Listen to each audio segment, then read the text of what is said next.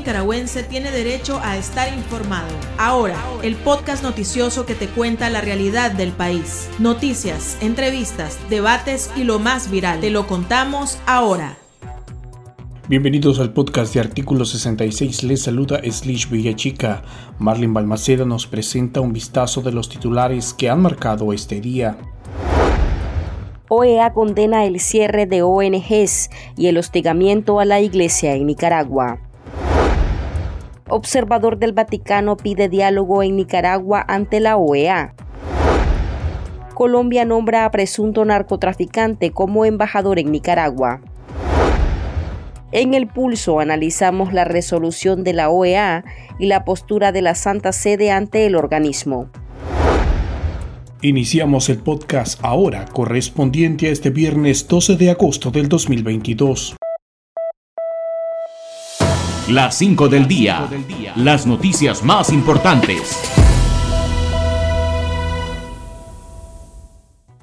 27 Estados miembros del Consejo Permanente de la Organización de Estados Americanos, OEA, aprobaron una nueva resolución que condena enérgicamente el cierre forzado de ONGs así como el hostigamiento y las restricciones arbitrarias a organizaciones religiosas y a las voces críticas del régimen en Nicaragua. Los países insistieron en la liberación inmediata de todas las personas presas políticas, el cese de la persecución a la prensa independiente y en garantizar la libertad de expresión en el país. El Consejo Permanente encomendó al secretario general Luis Almagro transmitir la resolución al régimen de Daniel Ortega.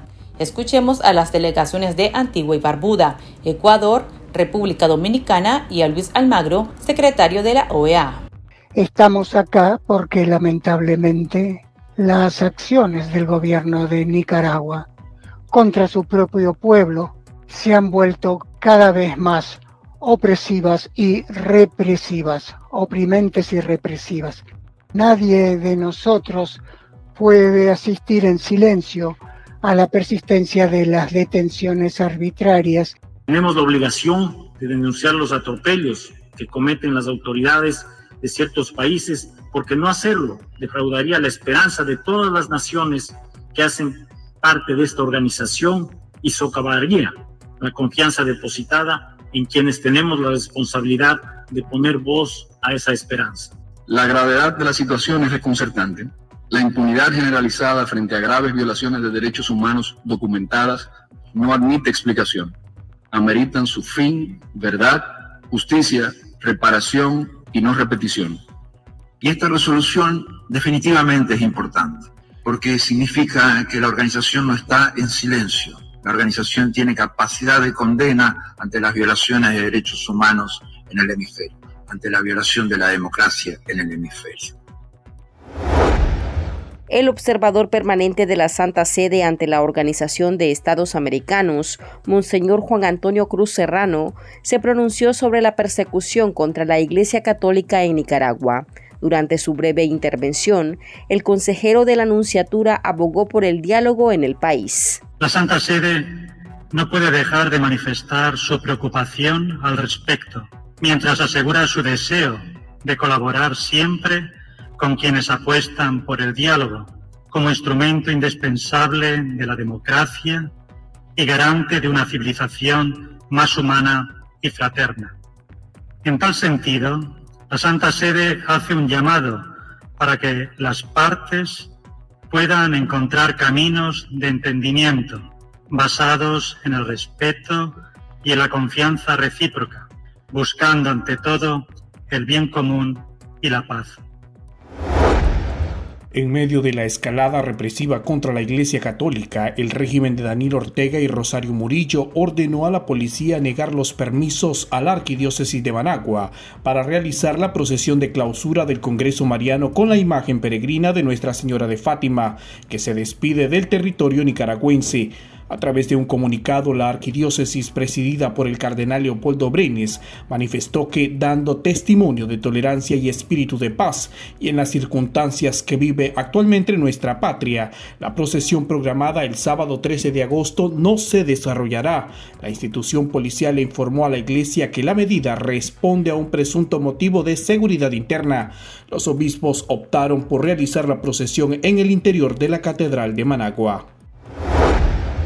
Monseñor Silvio Báez, obispo auxiliar de la Arquidiócesis de Managua, calificó de secuestro la situación que vive Monseñor Rolando Álvarez, a quien el régimen le prohibió salir de la curia episcopal de Matagalpa y lo mantiene sitiado desde hace una semana. El obispo Báez condenó el secuestro de Monseñor Álvarez de parte de la dictadura y expresó su cariño y oración hacia el religioso. A través de sus redes sociales, demandó al régimen liberar a las 11 personas que mantiene retenidas en la curia. El presidente de Colombia, Gustavo Petro, nombró como embajador en Nicaragua a León Freddy Muñoz, tras meses de tensiones diplomáticas entre el anterior gobierno colombiano, presidido por Iván Duque, y el régimen de Daniel Ortega. El designado León Freddy Muñoz fue quien dio la noticia a través de su cuenta en Twitter, afirmando que el restablecimiento de las relaciones con Nicaragua será una realidad y se abren puertas para que Colombia vuelva a la hermandad en Latinoamérica. Medios colombianos ubican a Freddy Muñoz como un sujeto acusado de presunto narcotráfico en 2018. Es un excongresista que, según los medios, llega a Nicaragua tras fallar en su intento de llegar al Senado de la República. Las noticias más destacadas, el ritmo de la realidad nacional y debates para comprender el panorama social, ahora, el podcast informativo sobre Nicaragua.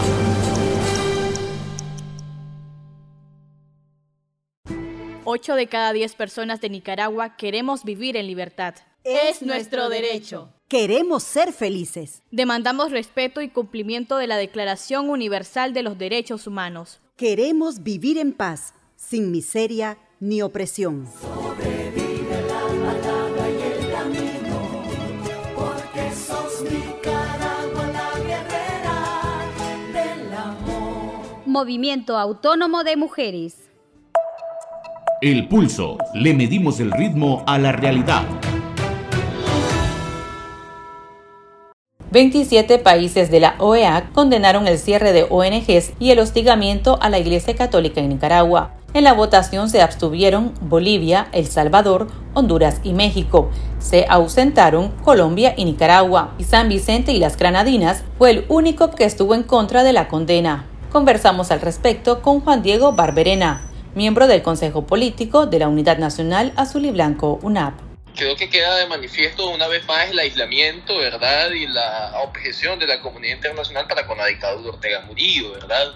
El rechazo a la dictadura, el rechazo a su forma de tentación de poder, la muestra de ilegitimidad internacional, la muestra de ausencia de respaldo a la forma en la cual están encabezando el país, pero además es un reflejo ¿no? del rechazo de la mayoría de los estados del hemisferio a las políticas arbitrarias, represivas y de persecución en contra de la Iglesia Católica. Eso en primer lugar. En segundo lugar, también me parece clave de que la OEA haya hecho esta convocatoria, en principio, por cuanto Nicaragua jurídicamente sigue vinculada al organismo, sigue vinculada al sistema interamericano, porque lo que han hecho es salirse de mano militar y por la vía de hecho y no por la vía eh, de derecho. En tanto, Nicaragua hasta en principio, noviembre del 2023, seguirá siendo parte del organismo y tendrá la obligación de rendir cuentas y tendrá la obligación de respetar las normativas internacionales que eh, sujetan eh, a, la Organización de Estados Americanos, ¿no? Y aún más importante es demostrar de que el sistema interamericano está todavía dando de tratamiento, manteniendo en agenda la situación de Nicaragua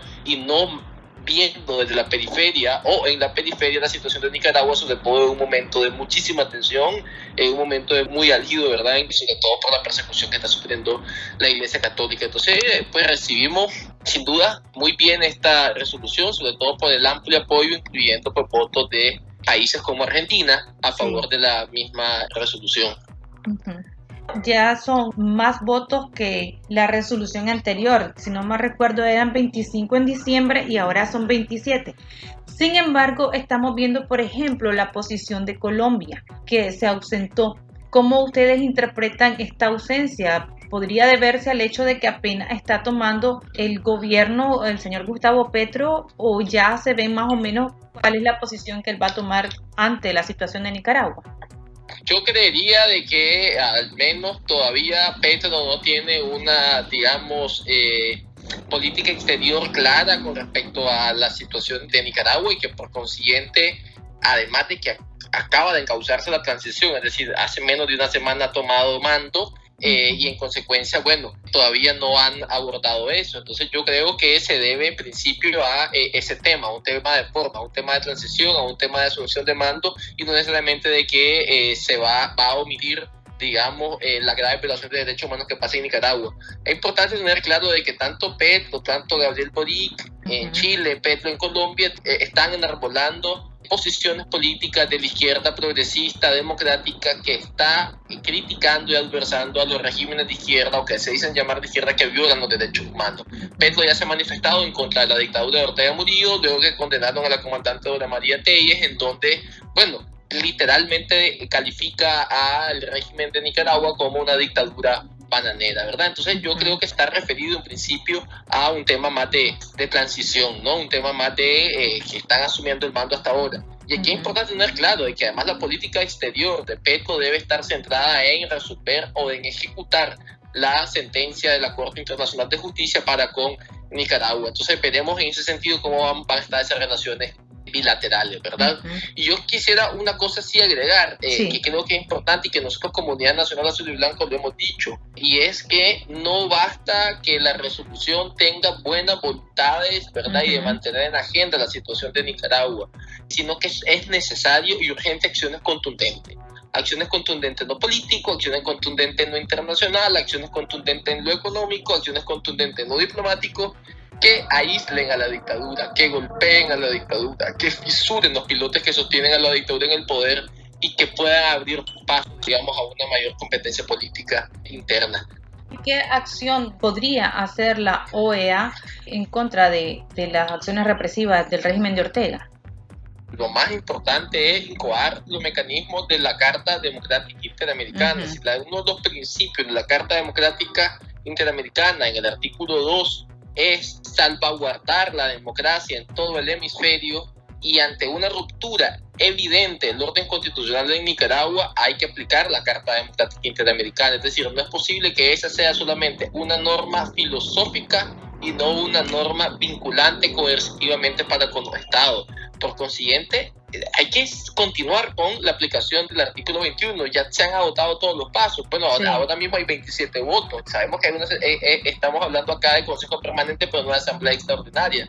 Pero ahí se requiere también un trabajo que no solamente nos compete a nosotros los nicaragüenses, sino también compete a los estados que deben de comprometerse con la convivencia democrática en todo el hemisferio para eh, obtener esos 20, o mantener o obtener esos 24 votos con respecto a la Carta Democrática Interamericana. Pero además, hay mecanismos ¿no? con el tema del cumplimiento y respeto a los derechos humanos relacionados con eh, la Comisión Interamericana que tiene algunas cláusulas en ese sentido, ¿verdad? Pero que pueden condicionar o evitar desembolsos de préstamos del Banco Interamericano de Desarrollo, donde además los Estados Unidos tienen un importante peso porque el presidente del Banco Interamericano de Desarrollo es un funcionario de los Estados Unidos, ¿verdad? Que fue dejado por la administración, administración Trump. De tal suerte que mecanismos hay, herramientas hay. Lo único es que hay que, bueno, sacarlas del menú y ponerla a ejecución. Y como yo siempre he dicho, aquí lo que se requiere es voluntad política. Que la OEA nuevamente demuestre que tiene coerción, que tiene dientes y que tiene capacidad para enfrentar a regímenes totalitarios dictatoriales como estos. No decir nos quedamos sin balas y no podemos seguir disparando. Pues. Continuamos la entrevista después de escuchar la opinión de nuestros lectores, a quienes les consultamos qué opinan sobre la nueva resolución y sobre la postura de los países que no respaldaron la condena contra el régimen de Daniel Ortega. Aquí sus opiniones. El chat. Abrimos los micrófonos a nuestros oyentes. Esto es una de cal, una de arena, queriendo ser sincero, pero son más hipócritas que sinceros. Jueguito de palabras, pero en base a realidades. ¿Por qué razón? Porque con esas condenas no sé la número cuánto es que ha hecho la OEA. Ahora esperemos la respuesta de Ortega, porque cada vez que la OEA ha hecho una condena, él ha hecho atropellos más graves que son delitos, ironías de la vida. Ortega responde con las condenas a golpes a toma de embajada, a expulsiones de personalidades, tanto nacionales como extranjeros. Es decir, es una condena más de un organismo que en algún momento tenía verdaderamente un peso real en defensa de la democracia. Bueno, la ventaja aquí porque son 24 países que están a favor la mayor parte, pues, y no, ahí no, le, ahí no, no, no nos metieron las manos. Por lo menos Colombia, siempre San Vicente, Granadina, tres países tonteras. Por eso no, no hay que preocuparnos. Si usted quiere que actúen como una presión, hagan lo que tengan que hacer. Lastimoso, una de cal y otra de arena. Ayer todos le dieron la espalda a Nicaragua al escoger a un nicaragüense para que asuma la presidencia del SICA. Hoy algunos se lavaron las manos o les dio vergüenza tener el doble discurso rasero de la política tradicional de estos países latinos. Solo Costa Rica es la única solución que tenemos aquí en Centroamérica. Pero además van en contra de nosotros. Qué tristeza.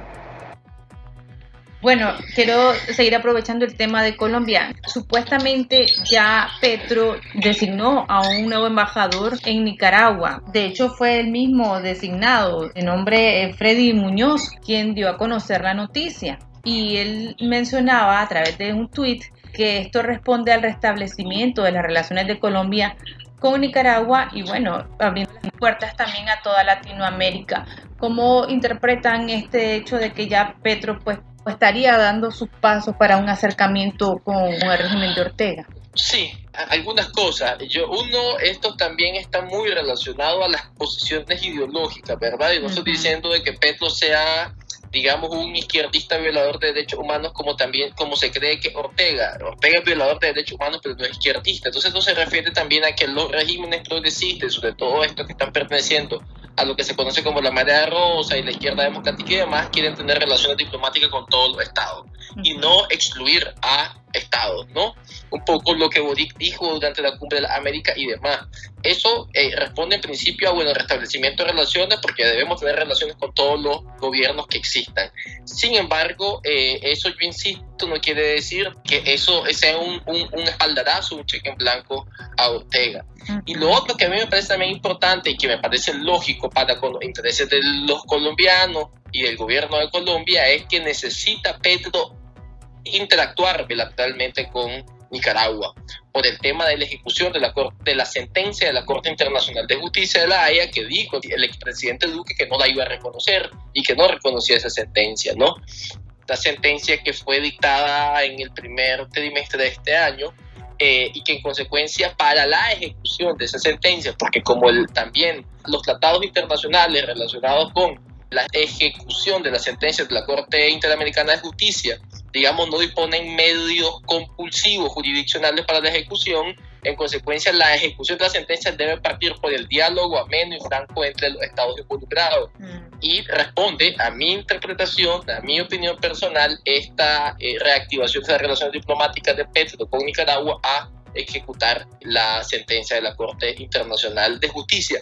Y sin duda, y es muy probable, ¿verdad? Que, eh, pero no podemos dar por sentado que en medio de esas pláticas también el tema de los derechos humanos, la institucionalidad democrática y demás deben de, de estar presentes para con Nicaragua. Bueno, ya para finalizar, Juan Diego, yo no había escuchado a la Santa Sede participar en las sesiones anteriores, pero en esta ocasión participó la Santa Sede y abogó por un diálogo. Eh, yo lo interpreto de esta forma, pero bueno, en principio la Santa Sede del Vaticano como Estado es observador de la OEA, como lo son algunos estados europeos también, y por ser un tema que atañe directamente a el Vaticano, por cuanto es una persecución directa al, a uno de los representantes del Papa en Nicaragua, en este caso un obispo, que es Monseñor Álvarez, entonces estaba presente el representante del Vaticano como observador ante la OEA, a eso responde un poco. Sin embargo, yo lo que leí de las interpretaciones y lo que interpreto es que ellos abogan a que la solución política y social nicaragüense se resuelva mediante el diálogo que es consustancial para la democracia. Que es una opinión que lo ha mantenido la Iglesia Católica desde siempre. Recordemos su rol de mediador en el diálogo nacional del 2018, luego la función del Vaticano con el ex nuncio Somertan en el año 2019 y de alguna manera lo han dicho algunos de los jerarcas de la conferencia episcopal. No creo que esté sugerido además a que el Vaticano esté abogando por un diálogo entre la Iglesia Católica y el régimen Ortega Murillo, sino un diálogo entre los nicaragüenses para solucionar el problema político. Mm. Yo creo que en este momento no está clara cuál es la posición del Vaticano con respecto a eso. El, silencio del Papa es sintomático. Yo, más allá de que este eh, monseñor que expuso hoy en la sesión de la OEA sea un representante del, del Vaticano y demás, no es el Papa y no es la opinión que el Papa eh, eh, podría tener. Mm. El silencio me parece a mí muy sintomático y no creo que el silencio necesariamente sea para callar, para no decir nada. Creería que algunas acciones y algunas diligencias debe estar haciendo el Vaticano para resolver este problema. Muchos quisiéramos que fuese mucho más beligerante, ¿verdad? Pero eh, bueno, no lo fue ni Juan Pablo II en los años 80 cuando hubo confrontaciones a la Iglesia Católica. En consecuencia, yo creo que hay que ser pacientes hay que esperar cuál va a ser la posición del Vaticano. Lo que sí creo, o lo que sí yo creo, es una opinión mía personal, es que la conferencia episcopal y el resto de obispos que conforman la conferencia episcopal, empezando por el presidente de la conferencia episcopal, que no ha dicho absolutamente nada con respecto a esto, deben tener una posición beligerante en favor y en respaldo a Monseñor Rolando Álvarez, que está secuestrado y tomado como rehén por la dictadura en la curia eh, episcopal de, de Matagalpa. Para estar al tanto del acontecer nacional y conocer las voces calificadas sobre la realidad nacional, ahora el podcast informativo sobre Nicaragua.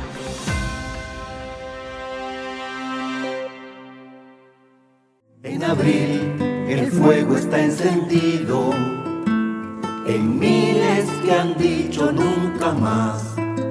Sembraron semillas de esperanza por Nicaragua. La tierra las acurrucó y germinó con amor. Sus rostros van por las calles, entre nosotros están. La semilla se multiplicó con flores y frutos, trayendo esperanza para resistir, a pesar de la plaga y maleza que quisieron dañar la semilla múltiples voces susurran, libérate y desprendete de todo lo que te impide ser y volar en libertad. Que lo malo se va a acabar, que lo bueno ya va a empezar. Ya no quiero llorar de pena, solo quiero cantar a sus cenas, que el cielo me quiere cantar. Movimiento Autónomo de Mujeres. Sigo creyendo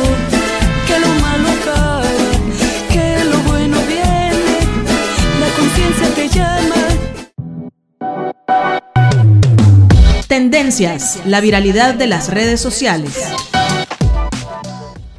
Monseñor Rolando Álvarez llegó al noveno día de casa por cárcel de facto en la curia episcopal de Matagalpa. El obispo de la diócesis de Matagalpa y administrador apostólico de la diócesis de Estelí volvió a celebrar la Santa Eucaristía este viernes desde el interior de la curia, en la que pidió soluciones cívicas y pacíficas a todas las dificultades. Oramos para que los no creyentes puedan constituir familias con valores éticos como la paz, la justicia, la libertad, la fraternidad, la solidaridad, la amistad, el entendimiento mutuo. Ofrecemos este noveno día en el que estamos reunidos y retenidos en nuestra propia curia episcopal de Matagalpa para que el Señor nos conceda a los nicaragüenses encontrar siempre vías de soluciones cívicas y pacíficas a todos nuestros problemas y dificultades. Aquí termina el episodio de Ahora de Artículo 66. Continúe informándose a través de nuestro sitio web www.articulo66.com. Síganos en nuestras redes sociales, nos encuentra en Facebook, Twitter, TikTok e Instagram y suscríbase a nuestro canal de YouTube. Hasta la próxima. La información veraz y de primera mano está ahora. No te perdás el podcast noticioso que te cuenta la realidad del país. Compartí y pasa la voz.